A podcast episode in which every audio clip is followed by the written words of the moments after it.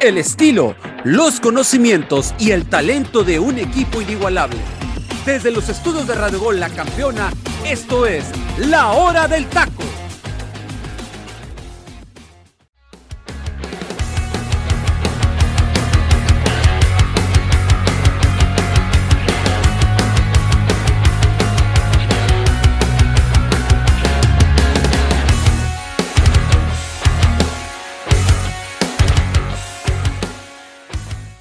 ¿Y qué tal, mi gente? Muy, muy buenas tardes. Les saluda aquí su amigo Ángel García en conducción. Bienvenidos a una nueva emisión más de La Hora del Taco, su programa predilecto, donde estaremos hablando de qué momentos vivimos el día de ayer. Solamente estuvimos viendo el partido de Pumas contra Tigres, un partido bastante atractivo, sobre todo que Ciudad Universitaria priorizaba una victoria para por lo menos calmar las aguas. ¿Por qué? Porque Andrés Levini estaba en mares turbios debido a, su, a sus últimos dos partidos de local, ¿no? Habiendo perdido contra unas Águilas del América 3-0 y después contra un Santos Laguna 5-1 y que bueno, al final, pues qué partido tan dramático vimos el día de ayer que lo estaremos analizando más adelante. Igual, tenemos lo que será las previas de los partidos que tenemos el día de hoy. Un Pachuca contra Atlas. Estaríamos reviviendo lo que fue eh, la final del torneo pasado. Bueno, sabemos que estaba por tres puntos, un poquito más diferente, ambos conjuntos en momentos totalmente diferentes y bueno, veremos si se puede repetir un partido totalmente espectacular como vimos en aquella final o solamente será un partido de trámite para alguno de estos dos. Y también sobre todo que tenemos un Tijuana contra Santos que también yo no lo quería creer, mi gente, hasta que lo vi, lo vi el día de hoy con mis propios ojos y dije, ah, caray, estos dos equipos el torneo pasado estaban, estaban en el suelo, ¿eh? Y hoy están peleando por los primeros lugares, algo sorprendente, sobre todo si se quieren meter al repechaje y recibir de local, sería algo increíble, sobre todo no tanto de Santos, yo creo que más de Tijuana, pero bueno, estaremos analizando también ese partido. Y también mi gente ya salió la convocatoria con selección mexicana, ya tenemos a los seleccionados mexicanos que enfrentarán a la selección de Paraguay el próximo 31 de agosto, donde el Tata Martino tendrá a puro seleccionado de la Liga MX debido a que no es una fecha FIFA oficial y por lo menos hay llamados totalmente interesantes los cuales estaremos analizando. Quizás hay unos muy obvios, unos que a lo mejor causarán polémica, pero ya lo estaremos analizando a cada uno de ellos. Les doy más que nada la bienvenida a cada uno de mis compañeros, sobre todo empezando con Rodrigo Nava. Hermano, ¿cómo te encuentras? Te mando un saludo. Hombre, me encuentro de maravilla, Angelito, eh, aquí ya grabando por segunda ocasión aquí con ustedes en la hora del taco. Un gusto como siempre, Freddy. Ahorita le darás la introducción, pero bueno, eh, aquí a darle con toda la información y sobre todo pues, lo que tenemos por parte del fútbol mexicano y todo lo que tenemos por hablar. Así es, así es, Rodrigo. Tenemos muy buenas cosas. Sobre todo, yo creo que hoy nos va a faltar tiempo, ¿no? Para analizar cada uno de estos detalles. Sobre todo, yo creo que nos va a causar de polémica el llamado de selección. Los partidos quizás no es que no sean tan malos, pero bueno, hoy creo que el momento de selección mexicana va a ser más que alarmante por lo que se ha estado viviendo con el Tata Martino. Y Freddy, te mando un saludo, hermano. ¿Cómo te encuentras? Me imagino que contento. ¿Por qué? Porque ahí empieza la cholomanía, ¿no? ¿Qué tal, Angelito? Muy buenas tardes a todos, compañeros, y bueno, buenos días para toda la gente que nos sigue en el Pacífico. Y efectivamente, hermano, la verdad es que estoy muy contento porque, bueno, el día de hoy juega Micholaje, vamos a ver cómo le va contra el conjunto de Santos, que va a ser un juego bravo, ¿no? Hay que decir las cosas como son.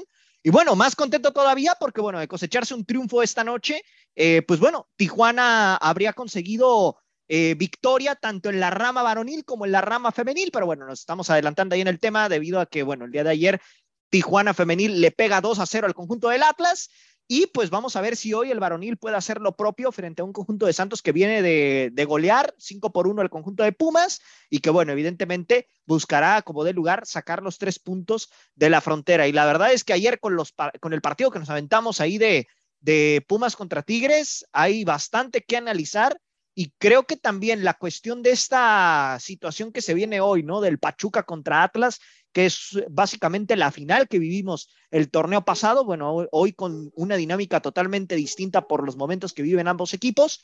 Y bueno, lo de la convocatoria de selección, que, que bueno, realmente ahí vamos a estar viendo el tema de los nombres de los jugadores que convoca el Tata Martino para el partido frente a Paraguay. Pero bueno, vamos a darle, Angelito, porque hay mucho de qué platicar y saludo con gusto al buen Rodrigo y a ti también, hermano, te mando un fuerte abrazo. Así es, mi Freddy, vamos a empezar y vámonos directamente a Ciudad Universitaria el día de ayer los Pumas recibían a los poderosos Tigres, una variación totalmente en cuestión de la tabla, ¿no? Estábamos hablando en ese momento del lugar número 15 contra el lugar número 4, ¿no? Algo totalmente imparcial, pero al final, bueno, nos terminan sorprendiendo. ¿Por qué? Porque Pumas estaba yendo al frente con un gol por cero al minuto 70 aproximadamente con un gol de eh, Juan Ignacio Dineno. Yo creo que otra vez se reencuentra con el gol, algo importante para el mismo jugador y que de alguna forma, pues bueno, ya se está haciendo de nuevo presente porque su último gol lo había hecho contra León y había sido de la vía de penal, ¿no? Después, pues al final los Tigres, ante tanto poderío y un arsenal bastante pesado, le terminan empatando en el minuto 95, un partido que parecía que Pumas se lo llevaba, pero bueno, al final la figura de André Pierre Gignac junto con un joven llamado Raimundo Fulgencio que cada vez nos sigue sorprendiendo, más atrevido en cara aún cada vez más y sobre todo que se está haciendo presente en los marcadores importantes, pues bueno, vamos a ir a la primera pregunta y voy contigo, mi querido Rodrigo. ¿Es justo lo que vimos el día de ayer? ¿Era justo el empate o Tigres merecía la victoria? ¿O era que Pumas había hecho algo más como para no haber perdido ese partido y haberse llevado los tres puntos en CEU? Ok, creo que esta respuesta la podemos inclinar hacia dos perspectivas. La primera, lo que teníamos pronosticado para este partido, yo al menos en lo personal pensaba que Tigres se lo iba a llevar por una diferencia holgada de goles, entendiendo pues el pasado reciente de Pumas, ¿no? Pierde 3 a 2 con San Luis, lo que viene siendo la derrota contra América. Si nos vamos a más marcadores, bueno, la verdad es que lo de Pumas había sido completamente triste, lo de 5-1 contra Santos. Entonces, pues bueno, eh, si nos vamos a lo pronosticado, Tigres debió haber ganado este partido. Ya si nos vamos a lo que terminó por suceder dentro del terreno de juego, me parece que también Tigres se lleva una, un dominio, al menos en la posesión de balón. Por ahí tenemos una estadística de 68% del tiempo eh, de, juego, eh, es decir, de los 90 minutos. Tigres tuvo el balón en, su posesión, por ahí 10 corners por parte de Tigres y bueno, tres tres disparos que terminaron eh, pues yendo y llegando hacia la portería de Gil Alcalá. Por ahí me parece que Tigres no hizo exactamente lo necesario como para llevarse este partido y se debe a una razón fundamental, creo yo, y no sé si compañeros coincidan conmigo, lo que es la nueva titularidad de Leo López, que incluso pone una asistencia. Sí, la verdad es que hoy Pumas de alguna forma nos sorprende y de qué forma, ¿no? Parecía que Tigres empezaba en el primer tiempo pues llevándose por lo menos un gol, ¿no? Pero creo que la falta de contundencia hace que pues Pumas respire más tranquilo que los siguientes 45 minutos al entrar. Pues bueno, Juan Ignacio Dinero de alguna forma encuentra una pelota y de qué forma para abatir a Nahuel Guzmán y como lo dices, ¿no? Con un regreso de un Leonel López que lo habíamos comentado junto con mi compañero José Luis, al cual le mandamos un saludo, que Leo López había sido fundamental en, cuestión del juego de generación de Pumas, ¿no? Al no verlo incluido en el once titular, vemos que también este equipo de universidad le ha costado bastante trascender, pero Freddy, voy contigo, vámonos a la parte dramática, ¿no? ¿Por qué no gana Pumas? ¿Qué dejó de hacer Pumas? Porque parecía que, bueno, ok, Juan Ignacio Dineno encuentra el gol, Tigres insistía insistía, pero sobre todo Gil Alcalá, que para mí fue el hombre del partido para el conjunto universitario, detuvo y sobre todo anuló algunos gritos de aficionados de Tigres y de los mismos jugadores y que bueno, una jugada menos esperada en el minuto 95, centro de Raimundo Fulgencio para que la remate nada más y nada menos que André Pietiña. ¿Qué dejó de hacer Pumas, mi querido estimado Freddy, para que no haya conseguido esta victoria en CEU que parecía que era todo de ellos, ¿eh? Sí, efectivamente, mira, aquí el problema principal es que Pumas, al encontrarse con el gol, trató de, de, de alguna manera buscar esa posible segunda anotación, ¿no? Estaba tratando de jugar al error, digamos, de, del equipo de Tigres, jugar un poco con la desesperación del rival. Sin embargo, bueno, no aprovecharon también la, el, el 2 por 0 que tuvo por ahí Dineno, que prácticamente lo tuvo unos minutos después de, de, haber conseguido esa primera anotación. Y creo que el desperdiciar este tipo de oportunidades frente a un rival tan complicado como lo es el conjunto de Tigres, pues te termina pesando, ¿no? Ya prácticamente al final el equipo se tira atrás, intenta eh, básicamente defender la ventaja y bueno, sabemos que cuando un equipo termina por por tirarse tan atrás en minutos tan cruciales, pues bueno, lógicamente puedes correr el riesgo de que te empaten, ¿no? Y esto es lo que terminó sucediendo, aunque también hay que mencionar que, bueno, Tigres se volcó con todo al frente para buscar ese, ese tanto y que, bueno, Pumas también le permitió, digamos, de alguna manera tener ese dominio de pelota y que a final de cuentas, pues termina cayendo ya en el minuto 95, ¿no? Por conducto de Guiñac, como bien lo mencionas, y creo que es un empate hasta cierto punto justo por lo que se vio de parte de ambos equipos, sobre todo de Tigres, que estuvo buscando constantemente el marco de Gil Alcalá y que bueno, fue fundamental el tepatitlense para que Pumas no tuviera una, un marcador más holgado de parte de los Tigres. Y bueno, eh, esto pues termina en un empate que, reitero, es justo por lo que también hizo Pumas en el terreno de juego y sin embargo, pues bueno, no aprovechó quizá esas, esas ocasiones que pudieron haberle dado un resultado sorprendente, ¿no? Porque ya de por sí el 1 a 0 nos estaba sorprendiendo a propios extraños, pues bueno, si hubiese aprovechado esas, ese par de oportunidades de dinero en el segundo tiempo, quizá Pumas habría podido ganar mínimo un 2 por 1. Sí, eh, impresionante esa que se pierde dinero, ¿no? Gran centro que le manda. Intenta rematar de cabeza, eh, creo que acomoda muy bien el cuerpo, pero creo que la dirección no es tan eh, correcta que el balón pues pasa rozando el, el, primer palo de Nahuel Guzmán, quien solamente la ve y pues bueno, creo que fueron de las únicas oportunidades claras que tuvo el conjunto este, de Pumas de Universidad, mientras tanto que los Tigres creo que su potencial lo tuvieron en el primer tiempo, en el segundo les cuesta generar una más clara, hasta que la primera que tienen es con Guido Pizarro en un despeje que hace Giro Alcalá, de forma equivocada a mi punto de vista, ¿no? Porque la despeja en el centro y bueno, la tuvo el mismo jugador argentino para haberse llevado el primer gol desde mucho antes, pero bueno, esa falla inequívoca y después, bueno, encontramos unos Tigres incisivos y sobre todo que al final encuentran con André Pelliñac, que es más que nada el equipo predilecto, ¿no? A quien más les ha metido goles desde que ha llegado al fútbol mexicano, desde el año 2015. Y voy contigo, Rodrigo Navas. Hablemos de un tema tan polémico como siempre se ha hablado, ¿no? La presencia de Dani Alves. Pumas, desde que ha llegado Dani Alves, sigue sin conocer la victoria. Ha empatado, ha perdido este equipo universidad, pero no ha podido ganar un encuentro. Y sobre todo profundizamos un poquito más por la situación de que el día de ayer jugó su sexta posición con el equipo de Andrés Lidini. El primero jugó como mediocampista interior, el segundo partido lo jugó como un segundo contención, el tercero lo jugó como un cinco clavado, después el cuarto lo juega como un volante por derecha, el quinto lo juega por lateral por la derecha y este último de ayer lo hizo de carrilero. Estamos hablando que solamente le faltan tres posiciones para por lo menos haber estado en todas las que existen en el fútbol. ¿Crees que Dani Alves siga siendo un problema para el conjunto universitario, Rodrigo? ¿O es que todavía Andrés Lenini no encuentra un mejor parado táctico, sobre todo para poder acomodar al astro brasileño? Yo creo que va hacia el segundo punto. Eh, a fin de cuentas, Angelito, y no lo digo por algo que hayas dicho tú, no es contra ti, sino contra lo que se ha hecho con Dani Alves, a mí no me importa dónde lo pongan, con que funcione. Y es que Lilini, al intentar ponerlo en medio campo, lo expone porque le resta dinamismo al equipo. Y es lo que hemos visto a lo largo de todos los partidos. Y yo creo que es pues, justamente el pecado capital de Pumas, tratar de acomodar a Dani Alves a diestra y siniestra sin importar lo que pueda aportarle o no al equipo. Ahora mismo juega como carrilero, una posición que si bien no es su habitual, no desconoce tanto como lo son posiciones centrales, sobre, sobre todo en carriles eh, centrales. Y bueno, pues poder pensar que ahora Dani Alves sustituye a Benevendo, que para mí era una decisión bastante acertada e inclusive te podría decir que tardada por parte de Lilini, pues bueno, ahora sí podemos hablar de que, pues bueno, le aporta un poco más al equipo, sobre todo pensar que no le quita el lugar a Leo López, que no había sido titular hasta, sino hasta el día de ayer contra el conjunto de los Tigres, y destacar, destacar de nueva cuenta lo que hizo, que le dio mucha solvencia en equipo eh, en, temas de salida de balón, sobre todo en conducciones y sobre todo la distribución.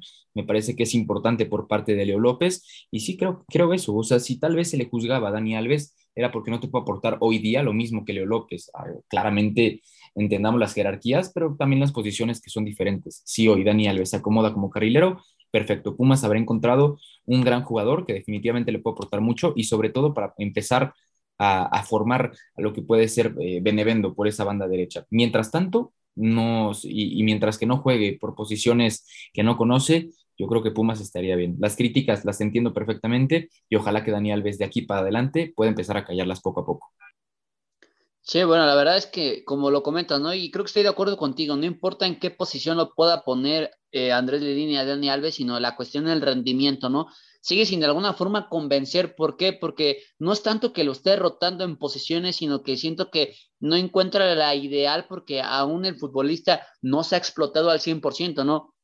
Viendo las condiciones, obviamente sabemos que es un gran futbolista que te va a aportar bastante, pero en estos momentos pareciera que le está restando Pumas, no estamos hablando que sea una casualidad, ¿no? Desde que llega a Pumas, pues este equipo universitario no encuentra la victoria, ¿no? Estamos hablando que antes de, de él, pues por lo menos Pumas ya había ganado un partido contra los Reyes de Necaxa de local, cuestión que bueno, actualmente al equipo universitario le ha costado encontrar una victoria con su afición, ¿no?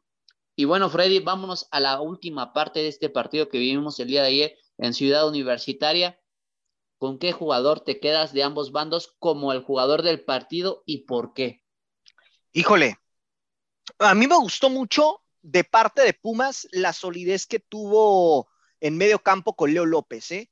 No, o sea, a lo mejor no es un futbolista tan, tan mediático, ¿no? Porque muchos te podrán decir, no, es que dinero por el gol y todo, pero me gustó mucho el trabajo que hizo Leo López en la media cancha. Creo que es un jugador que bien lo mencionábamos, ¿no? ¿Por qué no lo pone de titular? ¿Por qué lo tiene ahorita en la banca? ¿No? Y que a final de cuentas ayer creo que responde. Y otro que me gustó de Pumas es Gil Alcalá, ¿eh? que le evitó muchos embates al conjunto universitario, eh, bueno, al conjunto de Tigres más bien, y que bueno, esto eh, de alguna manera permitió que Pumas pues no se fuera abajo en el marcador en la primera mitad.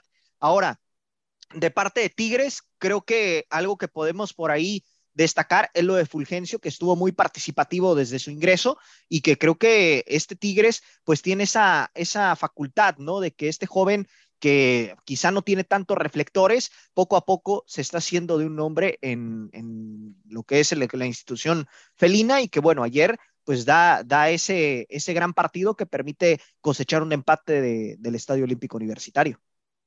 Sí, la verdad es que como lo hemos comentado, ¿no? Con Rodrigo Nava, con José Luis en su debido momento, lo de Leo López se nos hizo siempre increíble el hecho de que Lelini lo dejara o lo apartara del once titular, ¿no? Sabiendo que es un jugador generativo, creativo, que ha tenido parte de las conexiones, sobre todo que ha sido un jugador fundamental a pelota parada, ¿por qué? Porque por ahí han venido muchas asistencias, incluso golazos, ¿no? Hay que recordar cuando Andrés Lelini de alguna forma lo retoma contra aquel partido de Toluca de repechaje, ¿no? Donde hace ese increíble golazo en el estadio Nemesio 10 y que de ahí este futbolista que ha tenido las condiciones, pero creo que como lo comentas, Freddy, no, ha sido un jugador totalmente mediático y pues hoy en conjunto universitario de Pumas, pues lo ha hecho bastante bien, sobre todo yo creo que le va a convenir esta parte de retomar en el 11, parte de la confianza, sí, se va temprano del partido, no completa los 90 minutos porque pues ya tenía una tarjeta amarilla y por ahí estaba calentando, ¿no? Yo creo que Andrés Nini temía que se fuera expulsado y sobre todo dejar en desventaja a los mismos Pumas y por parte de Tigres, yo creo que también lo de Fulgencio ¿eh? me ha sorprendido cada vez más, ha tenido más participación, sobre todo que Miguel Herrera le ha estado dando oportunidades después de que, bueno, también se fue un jugador como Soteldo, que le abre las puertas a este joven mexicano y que, bueno, parece que las está aprovechando de forma, de forma oportuna, que por ahí se anda durmiendo un Luis Quiñones, un Sebastián Córdoba, un Nico Diente López o incluso un Florian Tobán, por ahí este joven les anda quitando el puesto y se pone de titular sin ningún problema. Pero bueno, eso fue lo que vivimos el día de ayer. Unos Pumas que casi, casi se llevaban la victoria, pero bueno, los Tigres de Miguel Herrera siguen escalando, se llevan un partido empatado de forma dramática, el segundo de forma consecutiva, y bueno, por lo menos Pumas, en cuestión de confianza, no pierde el partido para que Andrés Lini se vaya un poco más tranquilo y sobre todo pueda trabajar el siguiente en casa, que vaya, ¿eh? Va a ir a visitar a las Chivas de Guadalajara, ¿eh? Que va a ser un partido bastante complicado, mientras que Tigres va a recibir a los Rayos de Necaxa en el Volcán. Y vámonos a la siguiente parte, sobre todo me quiero, me quiero expandir más en este tema porque sabemos que va a generar bastante polémica, ¿no? El día de ayer ya se eh, dio a conocer la lista de los convocados de parte de la selección mexicana que van a enfrentar a la selección de Paraguay. Un partido que no es de fecha FIFA para la gente que se pregunta por qué no hay jugadores europeos en esta convocatoria. Es simplemente porque no es fecha FIFA, por lo tanto los clubes no están en obligación de prestar a estos jugadores. Y bueno, sabemos que la Liga MX ha visto bastante benévola, sabiendo que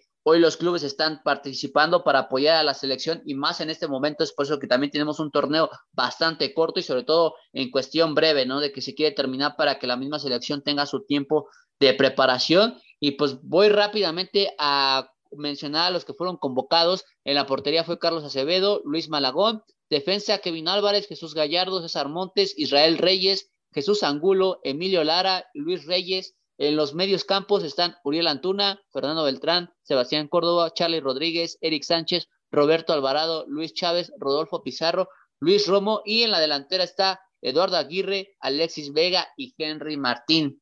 Voy contigo, Rodrigo. ¿Te parece sensata la lista que mandó el día de ayer parte del cuerpo técnico de la selección mexicana? Híjole, eh, sí y no. Por ahí vemos jugadores que destacan, por ahí lo que ha hecho Carlos Acevedo y Luis Malagón me parece interesante. Claramente no está el caso de, de Sebastián Jurado por razones evidentes. Por ahí me gusta lo de Kevin Álvarez, por ahí también lo de Emilio Lara, que al parecer se va a recuperar de su lesión, o pues por ahí hicieron una, una convocatoria a lo tonto. Eh, César Montes no viene teniendo regularidad. Me encanta lo de Luis Reyes, por fin teniendo oportunidad ahí por el sector izquierdo. Pero bueno, pues de repente vemos a los mismos becados de siempre, Uriel Antuna, Jesús Gallardo, lo que viene siendo eh, sí, sí, eh, Rodolfo Pizarro, Sebastián Córdoba, Luis Romo.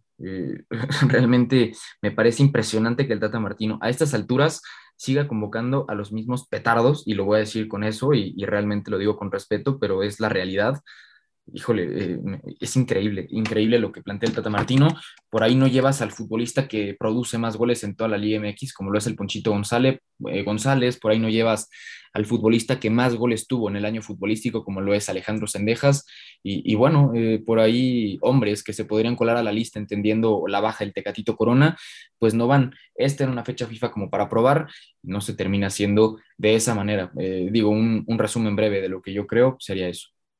Sí, la verdad es que bueno, hoy el cuerpo técnico se sigue yendo a la fácil, ¿no? Convocando a los que ha convocado en Liga MX en lo que ha sido todo el proceso mundialista, ¿no? Desde la eliminatoria, desde partidos de, pues, de CONCACAF oficiales, sobre todo la UEFA Nations League, lo que fue Copa Oro en su debido momento. Estamos viendo a los mismos jugadores de siempre. También eso nos hace saber que ya hay jugadores que ya tienen un lugar asegurado en selección por no ser convocados. Y bueno, si nos vamos a la fácil, yo creo que en la portería lo de Memo Ochoa y lo de Talaveras más que nada eminente. Y los jugadores que se encuentran en Europa, pues bueno, sabemos que no van a ser llamados por ser una ficha no oficial de FIFA, y que también, bueno, me quedo con la situación de que dice, no, yo creo que hoy los jugadores de Cruz Azul, hablando de Uriel Antuna, de Charlie Rodríguez, hoy no tendrían que estar convocados por el mal momento que están viviendo.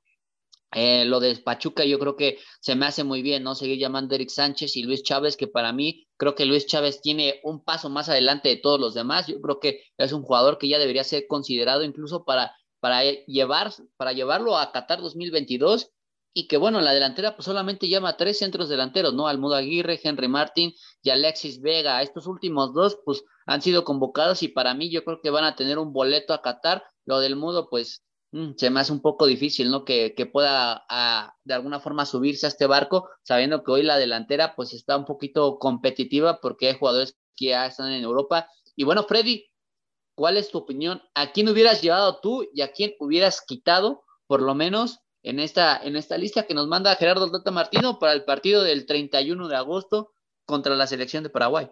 Mira, la verdad es que en sí la convocatoria, pues prácticamente son los mismos, con excepción de lo de Luis Reyes, ¿no? Que creo que es la sorpresa para muchos el hecho de que haya convocado al futbolista de Atlas que tanto se le había pedido, ¿no? Que le diera oportunidad por lo que te genera este jugador, tanto en defensiva como a la ofensiva. Eh, por ahí quizá el tema de Ponchito González, ¿no? Me, mueve un poquito esa situación, como ya bien mencionaba Rodrigo, que, que, no lo ha convocado prácticamente en ningún momento y que creo que merece esa oportunidad hoy en día por encima de Uriel Antuna, ¿no? Que ojo, lo de Uriel Antuna, pues es más por la cuestión de la productividad que ha tenido en selección. Si bien es cierto en Cruz Azul no pasa por su mejor momento, hay que recordar que con el Tata Martino no le ha ido nada mal con selección. Entonces, bueno, por ese lado se termina casando con él, ¿no? Un Charlie Rodríguez que a mí en lo personal no me termina de convencer. Siento que no está en su mejor momento ahorita con Cruz Azul tampoco. Y que bueno, lo termina también llevando a, en esta, a estas alturas, ¿no? Entonces, creo que en esta, en esta parte, eh, quizá nada más sería el tema de los jugadores de Cruz Azul que no andan en el momento y que quizá por ahí puedes buscar alguna alternativa, ¿no? Lo del Mudo Aguirre, lo personal, eh, creo que es, es eh, acertado, ¿no? En la parte de delantera, creo que no, no veo tanto problema.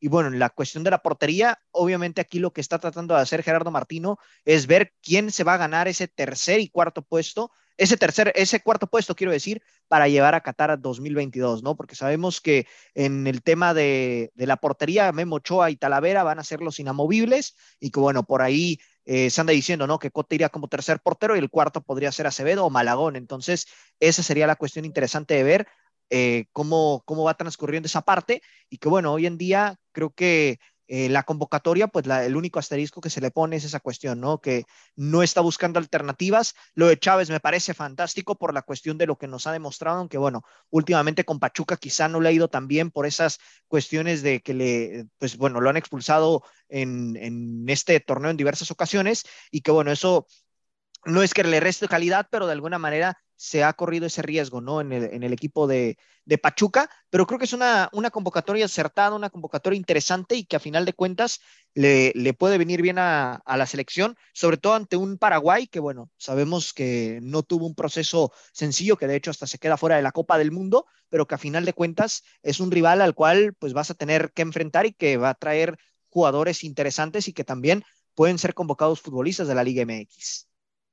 Así es, así es, bastante, bastante importante lo que mencionas, Freddy. Yo creo que sí, lo de Uriel Antuna es más por la producción ¿no? que ha tenido con Gerardo Tata Martino, sobre todo que ha sido el goleador en la era del Tata Martino, ¿no? Eh, recordar en aquella primera Copa Oro que disputa el técnico argentino con la selección mexicana, donde descubre a este joven, joven mexicano, ¿no? Del Galaxy que parecía un desconocido para todos y después, pues, se hace el goleador, ¿no? De esta, de esta selección y que ha sumado de alguna forma poco o mucho en estos momentos mundialistas, ¿no?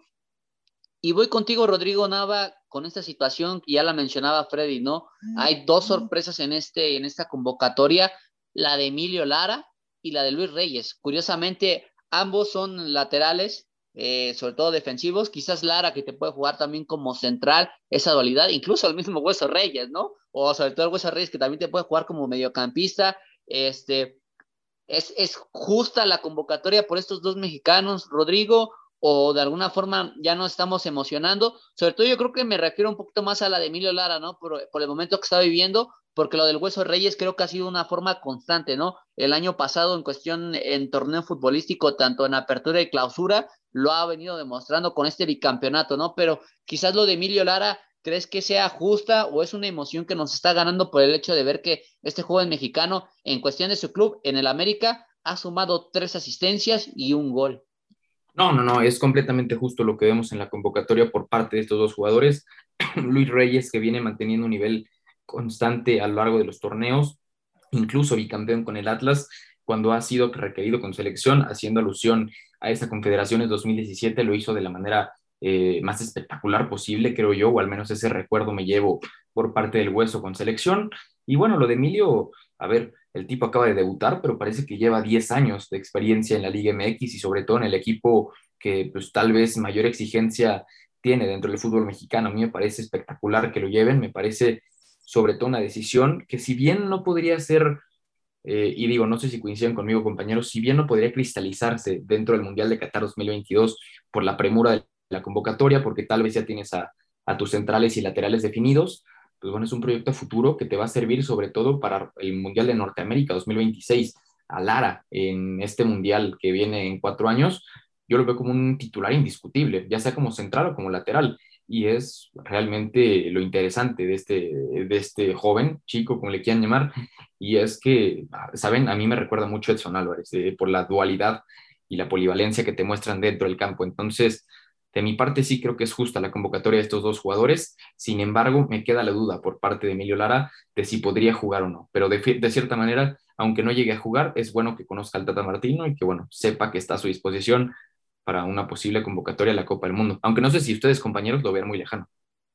No, yo creo que, de hecho, bueno, yo agregaría la parte de que el Tata Martino le ha visto y le ha dado el, el visto bueno totalmente, ha sido un jugador de su agrado, le ha sorprendido lo que ha visto eh, a pesar de que ha sido corta esta titularidad de forma constante, ¿no? Porque si bien ya había debutado con Santiago Solari en algún momento como central, eh, el mismo director técnico argentino en aquel momento, pues no le dio esa continuidad, ¿no? Hoy sabemos que la situación de haber eh, dejado partir a Jorge Sánchez le abre esta puerta a Emilio Lara, este joven canterano americanista, y que bueno, ha respondido y de qué forma, ¿no? Primero lo hizo de central antes de que se fuera Jorge Sánchez, Hoy con la ausencia ya del mismo, pues bueno, hoy toma ya la batuta como titular de la lateral por derecha y que sobre todo pinta, ¿no? Para ser uno de los futuros. Y yo que me imagino, como lo comentas, ¿no? Un proyecto para el próximo Mundial del 2026 que va a ser importante para México, no solamente para el Tata Martino, sino para el próximo técnico que de alguna forma pueda tomar la batuta de esta selección mexicana que va a ser importante. Y por último, Freddy, antes de irnos al momento musical de la hora del taco, me quiero quedar contigo, hermano.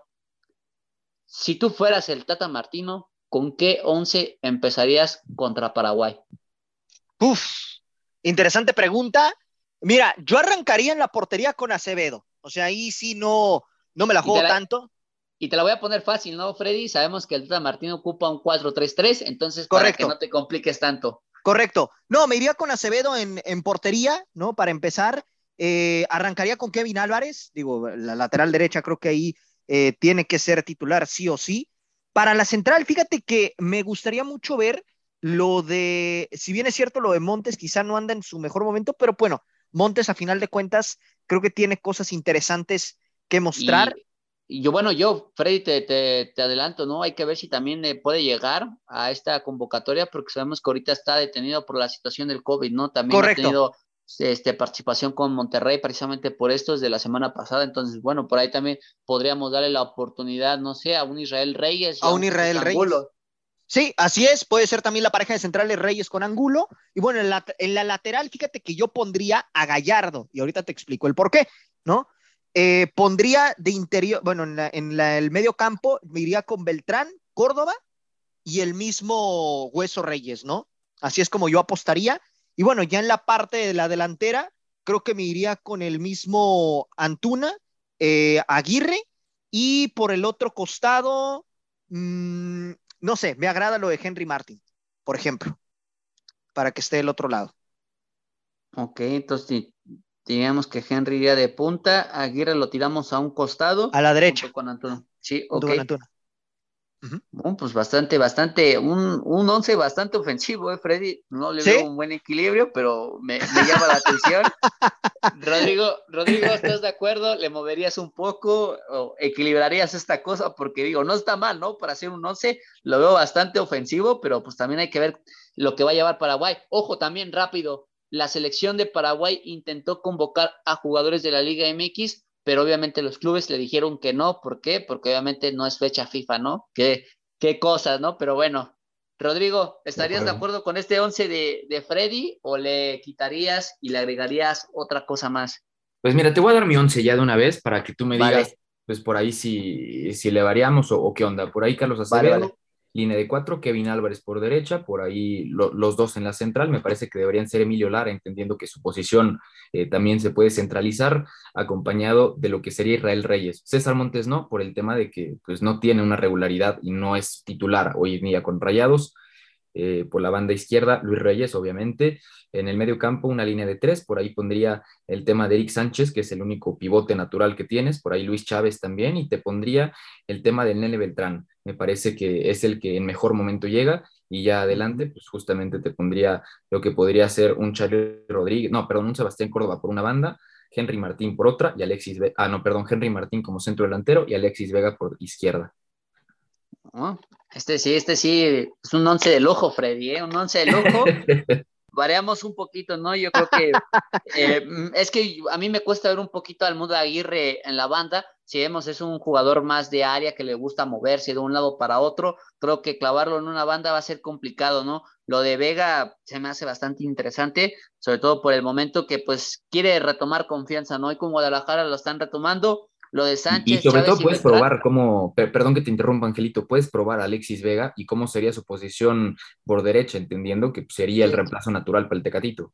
Sí, incluso igual, ¿no? A Córdoba lo podías mandar por el lado izquierdo, sabiendo que, bueno, tienen también esta dualidad, ¿no? En cuestión de que maneja ambos perfiles. Y lo que me llama mucho la atención, ¿no? Tu medio campo, Sánchez, Chávez y Beltrán.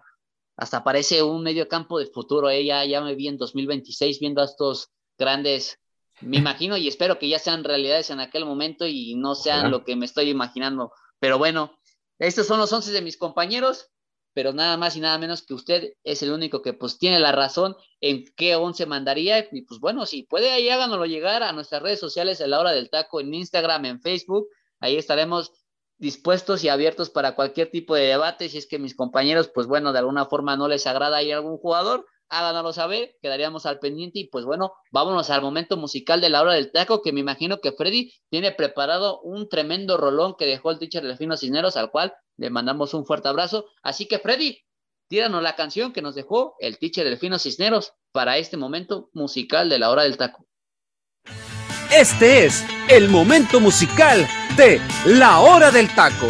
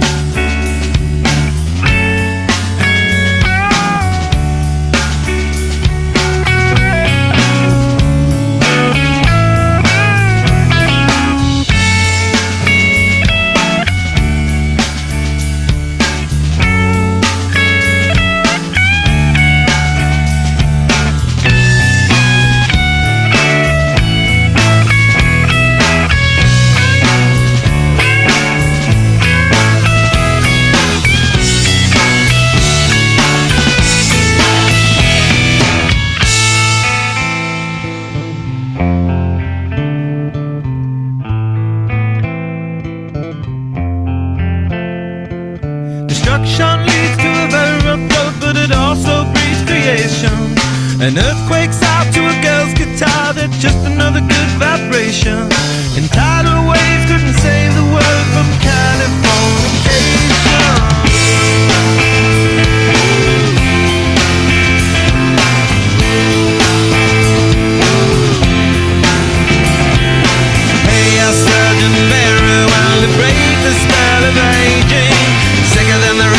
There's no test, but this is what you're craving. Firstborn unicorn.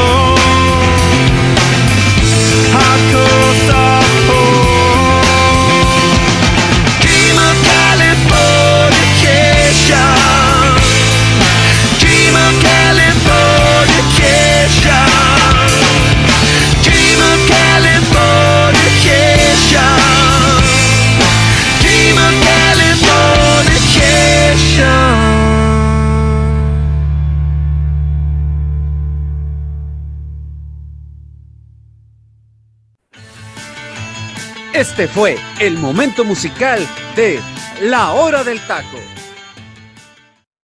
Y vaya, vaya, vaya momento musical de la hora del taco. Le mandamos un gran saludo al teacher Delfino Cisneros, que siempre se encarga de dejarnos tremendos rolones. Y qué joya acabamos de escuchar el día de hoy. Mi gente, acabamos nada más y nada menos que escuchar un himno de los años 90. Así es. California Cation de los Red Hot Chili Peppers. Y pues bueno, yo mismo les voy a dar la información acerca de esta canción. Como sabemos, pues bueno, es el California Cation, es el disco y es el séptimo álbum de estudio de esta banda de rock estadounidense, sobre todo ahí de rock alternativo, funk rock, los famosos Rex Hot Chili Peppers, producidos por el gran y legendario productor musical llamado Rick Rubin, que bueno, él produjo este disco que de alguna forma llevaría a esta banda a lo que es la parte del éxito.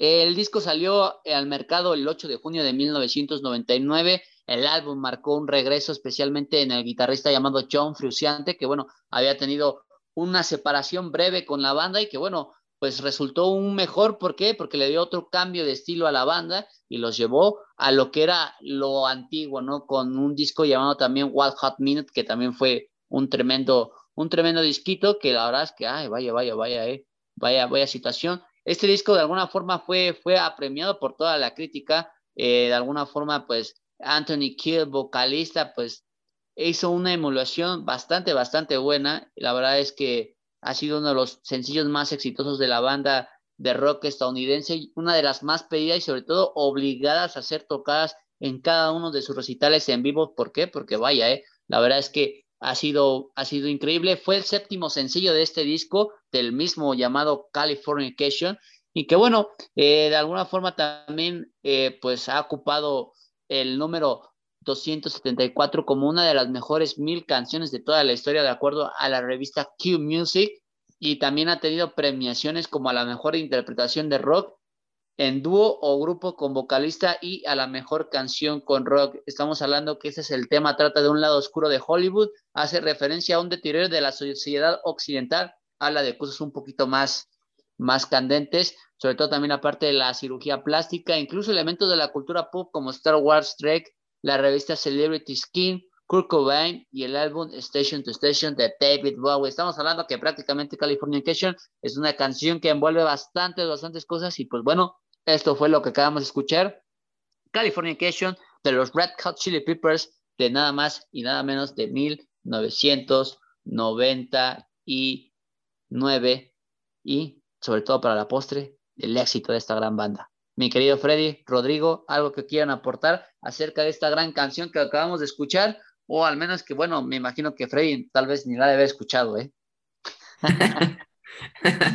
pues mira, toma la palabra primero. La verdad es que yo vengo a aprender aquí al momento musical de la hora del taco, no estaba muy enterado acerca de la existencia, más que nada, pues por el suegro, ¿no? Que, que le gusta mucho este tipo de música, entonces, pues por ahí es que el medio la conocía, pero realmente me llevo, me llevo ese dato por ahí que, que nos vienes comentando, Angelito. Ah, la verdad es que pues, sí, la, es, un, es un tremendo rolón, un, himno de los noventas, no sé, Freddy, ¿tú qué opines? ¿Algo, algo, algo adicional o imagino que no. la conocías? Mira, la canción en sí, el nombre, no la, no la conocía el nombre, pero sí la había escuchado ya anteriormente.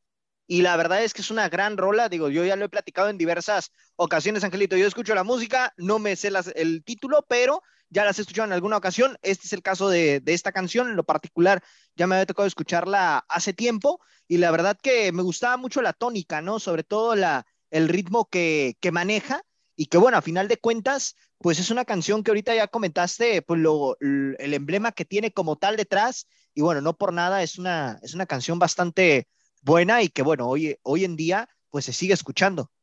Sí, de las pedidas de esta banda estadounidense que tiene ahí buenas canciones buenas, pero yo creo que es de las más comerciales y de las más identificables para la audiencia. Y pues bueno, regresemos a lo que, a lo que sí sabemos, a lo que nos compete, que es la parte del fútbol. Y bueno, antes de irnos a los partidos que vamos a tener el día de hoy, vamos con algo especial, ¿no?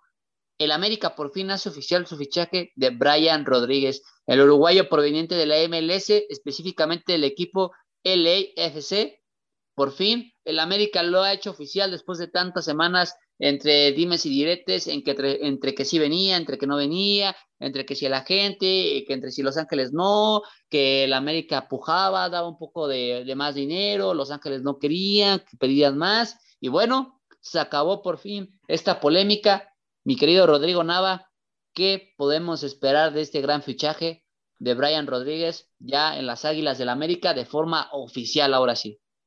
Pues mira, amigo, creo que este análisis tenemos que introducirlo de una manera bastante peculiar y es que, a ver, yo creo que hay fichajes en el fútbol mexicano y en el fútbol internacional, donde tú me quieras decir que son mediáticos.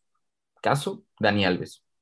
No, y, digo, no es que necesariamente sea un bueno o mal fichaje, sino que son mediáticos. Hay fichajes que sí son buenos o malos. Este es uno excelente para mí y a mi manera de verlo. A fin de cuentas, el América contrata un jugador de 22 años que viene a ser jugador franquicia en el MLS y bueno, eh, a manera de, introducir también lo que viene siendo este jugador, pues bueno, 22 eh, años, aproximadamente 6 millones de dólares por el 80% de los derechos federativos del jugador. Le pueden sacar, para como está el mercado, creo yo, unos 20 millones en uno o dos años. Tiene grandes posibilidades de ir al Mundial con Uruguay, extremo izquierdo nominal, pero juega las dos bandas e incluso como centro delantero. Eh, y digo, ¿qué, ¿qué, te digo? no También por el tema del LAFC, su reemplazo y, la manera en que quieren cubrir esta baja sería Cristian Tello, ex Barcelona, ex Betis, llega libre a la causa de Los Ángeles, ya hablando y entrando en materia en el tema de, de, Brian Rodríguez, creo que es un fichajazo, de verdad el América viene haciendo las cosas bastante bien en el mercado de fichajes, primero el cabecita, que si bien te está sirviendo como un extremo izquierdo, generalmente lo puedes ver ahí en, en la punta de ataque tratando de, ser el killer que siempre le hemos visto que es, ¿no? A, fin de cuentas, el cabecita ahorita está cubriendo una baja de Roger Martínez. Y bueno, ahorita Brian Rodríguez puede competir por esa banda, puede mandar el cabecita por arriba, inclusive para acompañar a Henry Martín. No sé si quieran sentar a Diego Valdés, hacerle competencia a Alex Endejas. Realmente la profundidad de plantilla que está adquiriendo la América es importante. Creo yo que los hace serios candidatos al título, si de por sí ya lo eran. Y bueno, ¿por qué no pensar que tienen dos por posición? Entonces, para partidos de media semana, si eh, inclusive el lunes platicamos sobre la sobrecarga física que pueden llegar a tener algunos jugadores, creo que el América se está blindando de la mejor manera posible. Sí, la verdad es que este fichaje de Brian Rodríguez, desde que se estaba rumorando, ¿no? Que podría llegar a las Águilas del la América, se pinta para algo totalmente bueno, sobre todo para el conjunto azul crema que cada vez refuerza la parte del ataque y de qué forma, ¿no? Parece que hoy en cuestión de que América antes estaba, pues sí, sufriendo de cuando tenía alguna lesión con sus jugadores, de quién podría ser algún revulsivo, sobre todo que pudiera dar la cara por, por el conjunto de Cuapa y que bueno, hoy parece que le sobran y le sobran de más. Y Freddy, ¿crees que con esto, con este nuevo fichaje de las Águilas del la América, con todo este plantel que tienen, hoy se vuelven más que nada candidatos al título? Yo siento que sí, y más por la parte de que, pues bueno, Brian Rodríguez, mucha gente quizá dirá, ah, caray, este jugador de dónde salió, ¿no? ¿Quién, de, de, dónde lo conocen o para qué lo trajeron y todo? Es un jugador muy plurifuncional que bien mencionabas, Angelito. Llega el LAFC pero que tiene cualidades muy interesantes, es rapidito, no solamente te juega como extremo por derecha, te maneja las dos bandas de forma perfecta, te maneja también el, tema del enganche, entonces es un jugador que, que, puedes utilizarlo en varias posiciones y que la América le lo necesitaba de alguna manera, ¿no? Por la situación de que, bueno, si bien es cierto, América había estado sacando los últimos resultados de manera, de manera positiva, también es cierto que, bueno, el extremo por derecha era un factor importante que necesitaba conseguir América y creo que Brian Rodríguez tiene esas cualidades, es muy joven, apenas 22 años y creo que le va a venir a aportar mucho al conjunto de las Águilas. Y ya viendo la situación de América, ¿no? Como venía jugando con el Tan Ortiz sin Brian Rodríguez, creo que ahora con el uruguayo puede potenciar más el tema de su ataque y esto le puede traer grandes beneficios y por supuesto que se puede meter como un candidato al título. La verdad es que este fichaje para las Águilas del la América pinta para hacer algo bueno, sobre todo por el momento que está viviendo en Los Ángeles. Es un atacante uruguayo que, como lo comenta también mi compañero Rodrigo, no tiene ahí la posibilidad de subirse a más que nada menos al barco de Uruguay para ir al Mundial de Qatar 2022 y sobre todo que se va a encontrar con un compatriota, ¿no? También el cual ha asistido a estas convocatorias como lo es el Cabecita Rodríguez. Va a ser una competencia sana para ambos, sobre todo también para benéfica para las Águilas del la América sabiendo que tienes jugadores de más de una posición que pueden cubrir ante algún tipo de ausencia, sobre todo también por las cargas de partidos que sabemos que, bueno, América tiene un compromiso el día viernes contra el equipo de Mazatlán, el cual lo analizaríamos el día de mañana previo a ese partido. Y pues bueno, vayamos a, la parte esencial, ¿no? A lo que a lo que habíamos comentado antes de iniciar este programa, sabemos que hoy Pachuca recibe al conjunto bicampeón, al conjunto rojinero del Atlas. Sabemos que, bueno, estos dos equipos, sobre todo Atlas, el bicampeón, no está pasando por un buen momento. Pachuca, como que a veces alza, después cae, pero creo que a pesar de todo eso ha, mantenido un poco de constancia. Sabemos que su último partido, pues bueno, lo gana contra un conjunto de León, mientras que un Atlas, pues bueno, al final, pues le quitan esa victoria, ¿no? Un Puebla que rescata el empate de último minuto y que vaya, eh, qué partidos estamos viviendo. Y pues bueno, voy contigo, mi querido Rodrigo. ¿Quién de estos dos viene mejor para este partido? Híjole, yo creo que aquí tenemos que inclinarnos hacia la pregunta de quién viene menos peor, ¿no? A fin de cuentas, Pachuca eh, vemos que es un equipo que más allá de haber ganado este fin de semana un marcador de 1 por 0, pues bueno, eh, se encuentra en la posición número 6 de la tabla. Esto te puede decir que es un equipo que ha sido constante a lo largo de las nueve fechas que ha disputado. Sin embargo, hablamos de que pues, lo acaba de volar el América con un funcionamiento nulo. El Pocho Guzmán no aparece por ningún lado. Luis Chávez, que es lo rescatable, no pudo hacer mucho en ninguno de los dos partidos. Si acaso contra León se le vio un poco mejor. Kevin Álvarez se le ganan las espaldas. Por ahí lo de Atlas me parece que sería interesante tratar de, de probar esta intensidad que te puede aportar Julián Quiñones y sobre todo la calma y la pasividad que tiene Julio Furch cuando llega el balón a sus pies. Por ahí me parece que va a ser un partido eh, pues bastante equilibrado, sobre todo disputado en medio campo. Lástima que no llega Aldo Rocha, sin embargo, pues bueno, por ahí tienes elementos como Edgar Saldívar, el Jeremy Márquez, etcétera, como para tratar de competir con lo que es la causa eh, Tusa, ¿no? Por ahí tienes un, un Eric, Eric Sánchez, Luis Chávez, eh, Pacho Guzmán, no sé si incluirlo, la Chofis López, que, pues bueno, a fin de cuentas viene poco a poco mejor. Entonces, pues si tuviera que quedarme con el menos peor, creo que hoy día me quedo eh, con, con Pachuca. Sí, la verdad es que bueno, yo creo que si nos damos a ese aspecto de los números, hoy Pachuca se encuentra en la sexta posición con 15 puntos y eh, como lo comenté, no antes de abrir las preguntas de este partido, viene de ganar sobre todo con asistencia de la Chofis López, ¿no? Y este joven canterano de los Tuzos del Pachuca que debuta y debuta de qué forma, ¿no? Metiendo un gran y buen gol y que bueno, un equipo bicampeón que hoy se encuentra en la catorceava posición con nueve puntos, está a pues prácticamente a tres, ¿no? De poder escalar la zona de repechaje y que bueno, una victoria para este equipo lo podría, pues sí, ya subir y sobre todo sacarlo del fondo de la tabla. Mi querido Freddy, qué podemos esperar de este partido por ambos conjuntos. Sobre todo que, bueno, estaríamos reviviendo aquella final, ¿no? Donde el mismo Atlas, pues le traerá buenos recuerdos, porque ahí fue donde se coronó y donde consiguió el famoso bicampeonato.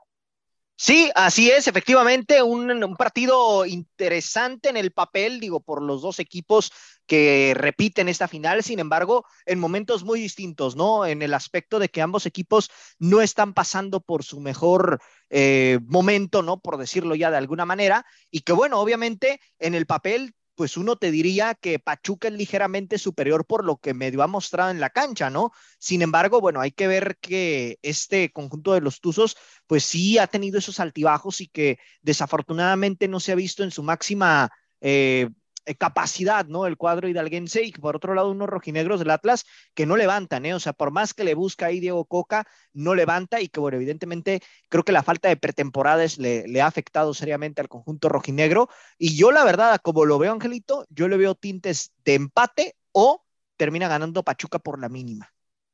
Vaya, vaya, eh, parece que hoy todo va a salir a favorito el equipo de los Tuzos del Pachuca, sabiendo que es local y que bueno, que también pues hoy ya no podemos hablar de esa racha tan este, larga, ¿no? Que tuvo en su debido momento después de que las Águilas del la América en el último partido, este, bueno, más bien en el anterior partido le, ganaron y de qué forma, ¿no? 3 por 0, cortando con muchas cosas. Yo creo que hoy Pachuca va a tratar de buscar esa confianza y hacer fortaleza de nuevo lo que fue el Estadio Hidalgo en su, en su debido momento cuando llega Guillermo Almada. Y así que, Rodrigo, vámonos a la parte del visitante, ¿no?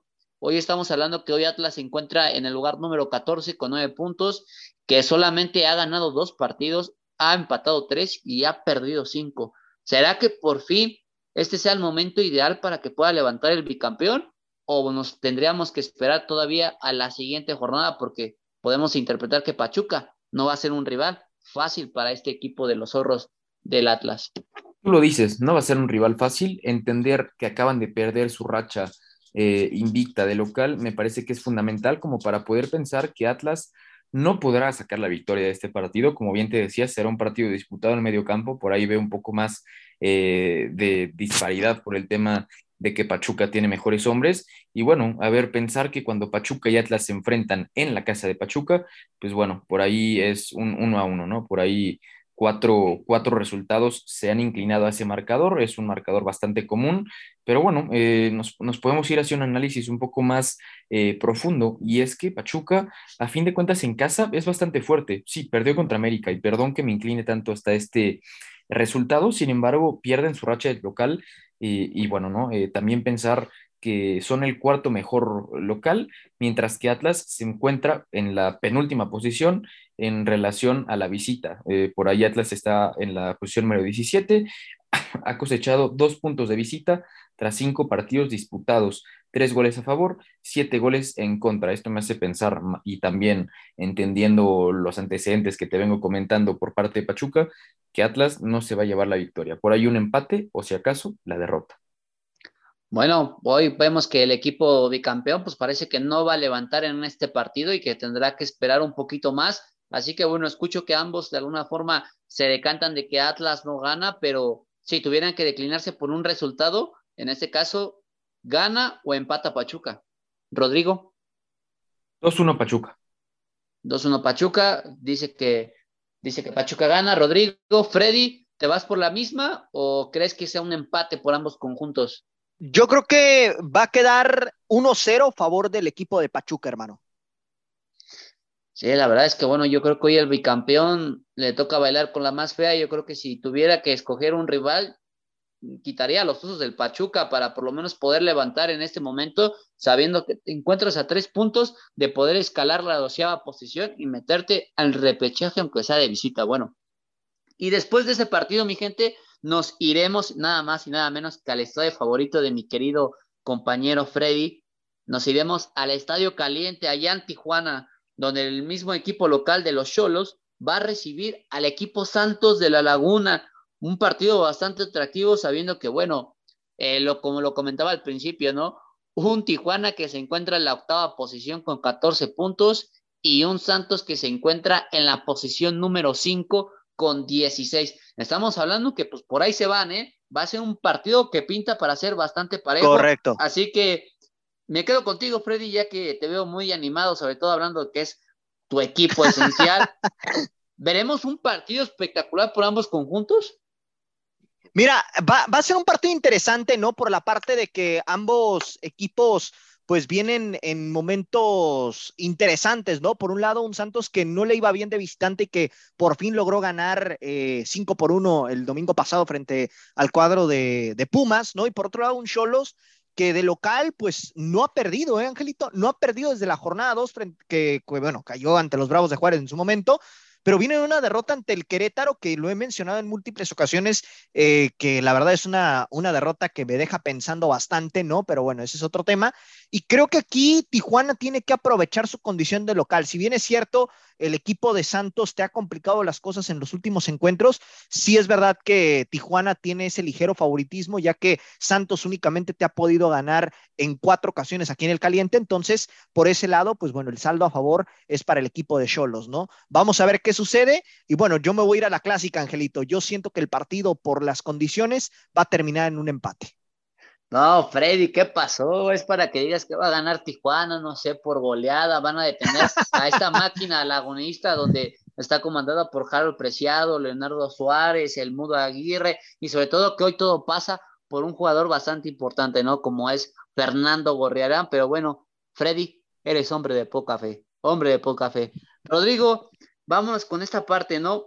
Hoy Santos parece que pues se le va a complicar un poco porque si nos vamos a la situación de los números en este torneo, el equipo de La Laguna es uno de los peores visitantes, por llamarlo así, en donde pues ha disputado de los cuatro partidos de visita, ha ganado uno y ha perdido tres. Y hablando que el último partido que ganó de visita fue curiosamente contra el equipo de Universidad en CEU, donde vaya, ¿eh? Qué goliza, qué festival hicieron. ¿Crees que pueda pasar lo mismo hoy en el Estadio Caliente contra Tijuana? o como lo comenta Freddy, será un partido bastante trabado en la situación de que pues, para que sea un empate. Yo sí me inclino un poco más hacia la situación de que Santos pueda sacar la victoria. Entiendo que, digo, a lo largo de esta hora me he inclinado un poco más hacia lo que viene siendo la estadística. Sin embargo, si vemos que Santos Laguna viene repuntando, que viene haciendo bien las cosas de visitante, hablando estrictamente sobre lo sucedido en CEU el, el domingo pasado, me parece que podríamos pensar que Tijuana se lleva una, derrota de este encuentro. Y a ver, durante las últimas eh, 11 ocasiones que se enfrentaron Tijuana y Santos, justamente en el Estadio Caliente, pues a ver, Tijuana se llevó cuatro veces el encuentro, cuatro empates y tres por parte de Santos Laguna. Siguiendo esta línea de que la estadística se rompe, yo creo que Santos Laguna se puede llevar este encuentro y sobre todo si consideras que el Mudo Aguirre y Nando Gorriarán están buscando un lugar en la Copa del Mundo. Más Gorriarán que Aguirre, pero pues bueno, ambos motivados. Ok, pues bueno, pues ya para terminar la parte del programa, compañeros, Freddy, ¿cuál es tu resultado? Me dices con un empate, pero ¿va a ser a ceros o va a haber goles en este partido? Yo siento que va a ser un empate uno a uno, hermano. Me gusta para un uno a uno. Mm, interesante, interesante. Rodrigo, entonces te quedas con la victoria del equipo de Santos. Así es, y me voy por un marcador de 2 a 1. No, perdón, 2-0, 2-0. 2-0, 2-0. Yo creo que igual me agrada el marcador de Rodrigo, sobre todo viendo lo que vimos en el último partido de Santos y que bueno, hoy hay un jugador esencial en este equipo santista llamado Fernando Borreara, que tampoco la va a tener nada fácil, ¿no? Sabiendo que hay un portero de calidad llamado Jonathan Orozco que pues pudiera ahí complicarle la situación de los goles, pero bueno, eso lo estaremos analizando el día de mañana, mi gente. Les agradecemos por haber estado aquí con nosotros, acompañarnos a una emisión más de la hora del taco, a nombre de mi compañero Rodrigo Nava de mi compañero Freddy López, su amigo Ángel García en conducción. Les agradecemos por haber estado aquí y los esperamos en el próximo programa para analizar más de fútbol. Hasta la próxima. Por hoy, esto fue todo. Los invitamos a que nos acompañe mañana a través de Radio Gol La Campeona en su programa La Hora del Taco